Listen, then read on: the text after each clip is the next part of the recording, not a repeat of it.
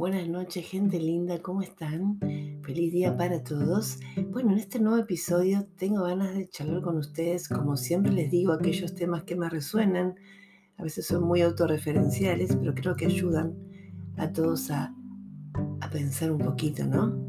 Hoy les quiero hablar sobre la salud emocional. ¿Qué pasa cuando nuestra salud emocional no está funcionando correctamente y por ende afecta nuestro cuerpo físico? La famosa frase que decían las abuelas, te hiciste mucha mala sangre, te bajaron las defensas.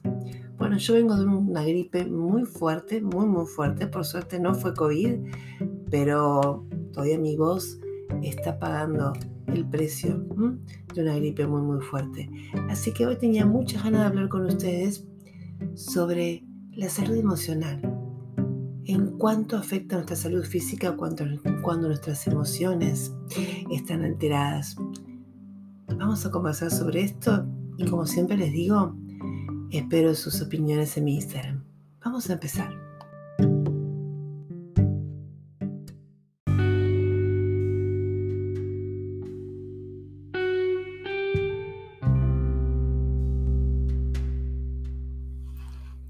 Y comenzamos conversando un poquito qué es la salud emocional, ¿no? Es, aquel estado mental que nos permite desarrollar nuestra vida cotidiana con suficiente motivación, tranquilidad y eficacia. Nos posibilita hacer frente a las tensiones normales de la vida sin sentirnos superados, relacionarnos con los demás de forma satisfactoria o cumplir con nuestras obligaciones de forma adecuada. ¿Qué pasa ahora cuando nuestra salud emocional no está tan saludable? Obviamente las personas que gozan de buena salud emocional son conscientes de sus pensamientos, sentimientos y comportamientos. Han aprendido de manera saludable a lidiar con el estrés y con los problemas. Sin embargo, muchas cosas que suceden en la vida de las personas pueden perturbar su salud mental, su salud emocional. Esto puede llevar a momentos de mucha tristeza, de estrés o de ansiedad. Incluso a veces los cambios más buenos o más deseados pueden ser muy estresantes. No sé si lo, le han pasado. Por ejemplo, no sé, eh, la llegada de un hijo, una mudanza, casarse, después un divorcio, ser despedido. Obviamente hay situaciones negativas y positivas, pero que igualmente ambas nos generan un estrés. Yo creo que hay maneras en que uno puede mejorar su salud emocional. En primer lugar, tratar de reconocer sus emociones, comprender por qué las estás teniendo, ¿no? Lo que yo siempre digo, hacer ese famoso inside, meternos para adentro y por qué me está pasando esto, por qué, por qué no. Me corrijo, ¿para qué me está pasando esto? ¿Qué tengo que aprender de todo esto, no? La clasificación de las causas de la tristeza, el estrés y la ansiedad en la vida de una persona puede ayudar a controlar su salud mental y emocional. Em, creo que es súper importante como para poder controlar nuestra salud emocional, expresar los sentimientos de manera apropiada. Si los sentimientos de estrés, de tristeza o de ansiedad están causando problemas físicos, guardarlos nos van a hacer sentir mucho peor, ¿no? Creo que está muy bueno exteriorizar cuando algo me molesta, con un familiar, con un amigo, poner en palabras lo que pasa, ¿no? Y si uno siente, bueno, que no, que no tiene las herramientas para poder hacerlo, siempre hay un profesional a quien uno le puede pedir un asesoramiento, ¿no? A ver cómo uno puede mejorar todo esto. Tratar de tener una vida un poco equilibrada, ¿no? Em, ¿Cómo decirte esto? Empezar a concentrarse en las cosas por la que uno se siente agradecido en la vida, ¿no?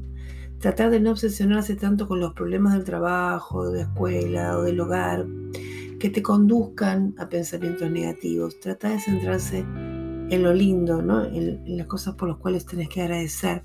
Obviamente que esto no significa que tengas que pretender ser feliz cuando te sentís estresado, ansioso, enfadado, enojado, pero que sí te puedas centrar en las cosas que sí tenés y agradecer, ¿no?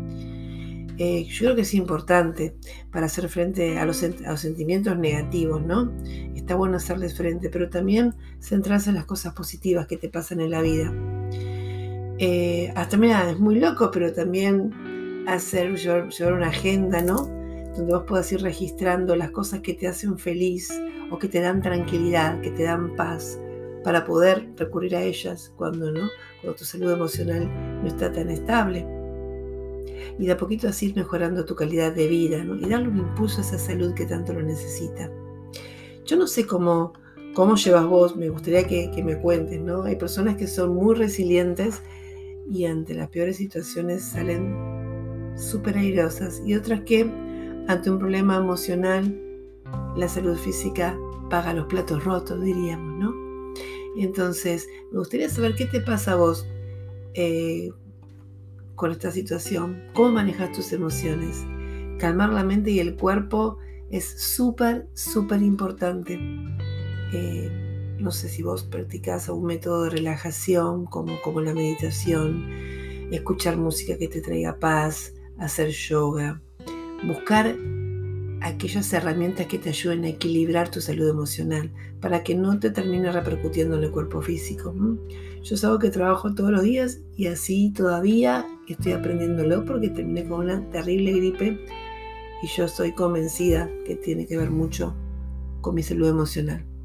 Entonces, tips que te puedo tirar desde mi aprendizaje continuo y constante, ¿eh? porque acaso soy una aprendiz más de la vida, pero desarrollar la capacidad de resiliencia, eh, hacerle frente al estrés de una manera más saludable, eh, calmar la mente y tu cuerpo, agradecer lo que sí tenés, focalizarte más en los pensamientos positivos que en los negativos, como que es un trabajito diario, de cada día, ¿sí? Fortalecernos como seres espirituales, ponerle garra a la vida, generar como esa especie de, de, armadura que nos proteja, porque estímulos negativos vamos a tener siempre, porque cosas que no estén tan buenas vamos a tener siempre. El tema es cómo las encaramos para que eso no nos afecte en nuestro cuerpo físico y mental.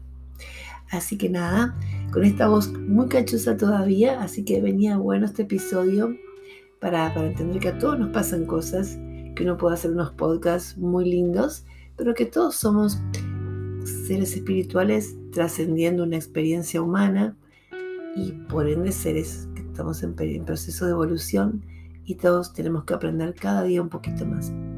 Así que espero que les haya gustado, que les sirva para empezar a fortalecerse, a ponerse muy, muy positivos y no permitiendo que las cosas negativas nos, nos invadan, ¿sí? Bueno, como siempre les digo, cualquier mensajito que me quieran dejar lo pueden hacer en mi Instagram o en mi TikTok.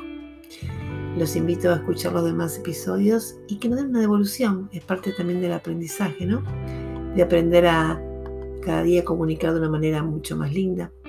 Así que bueno, beso enorme que tengan una hermosa jornada y nos vemos en el próximo episodio.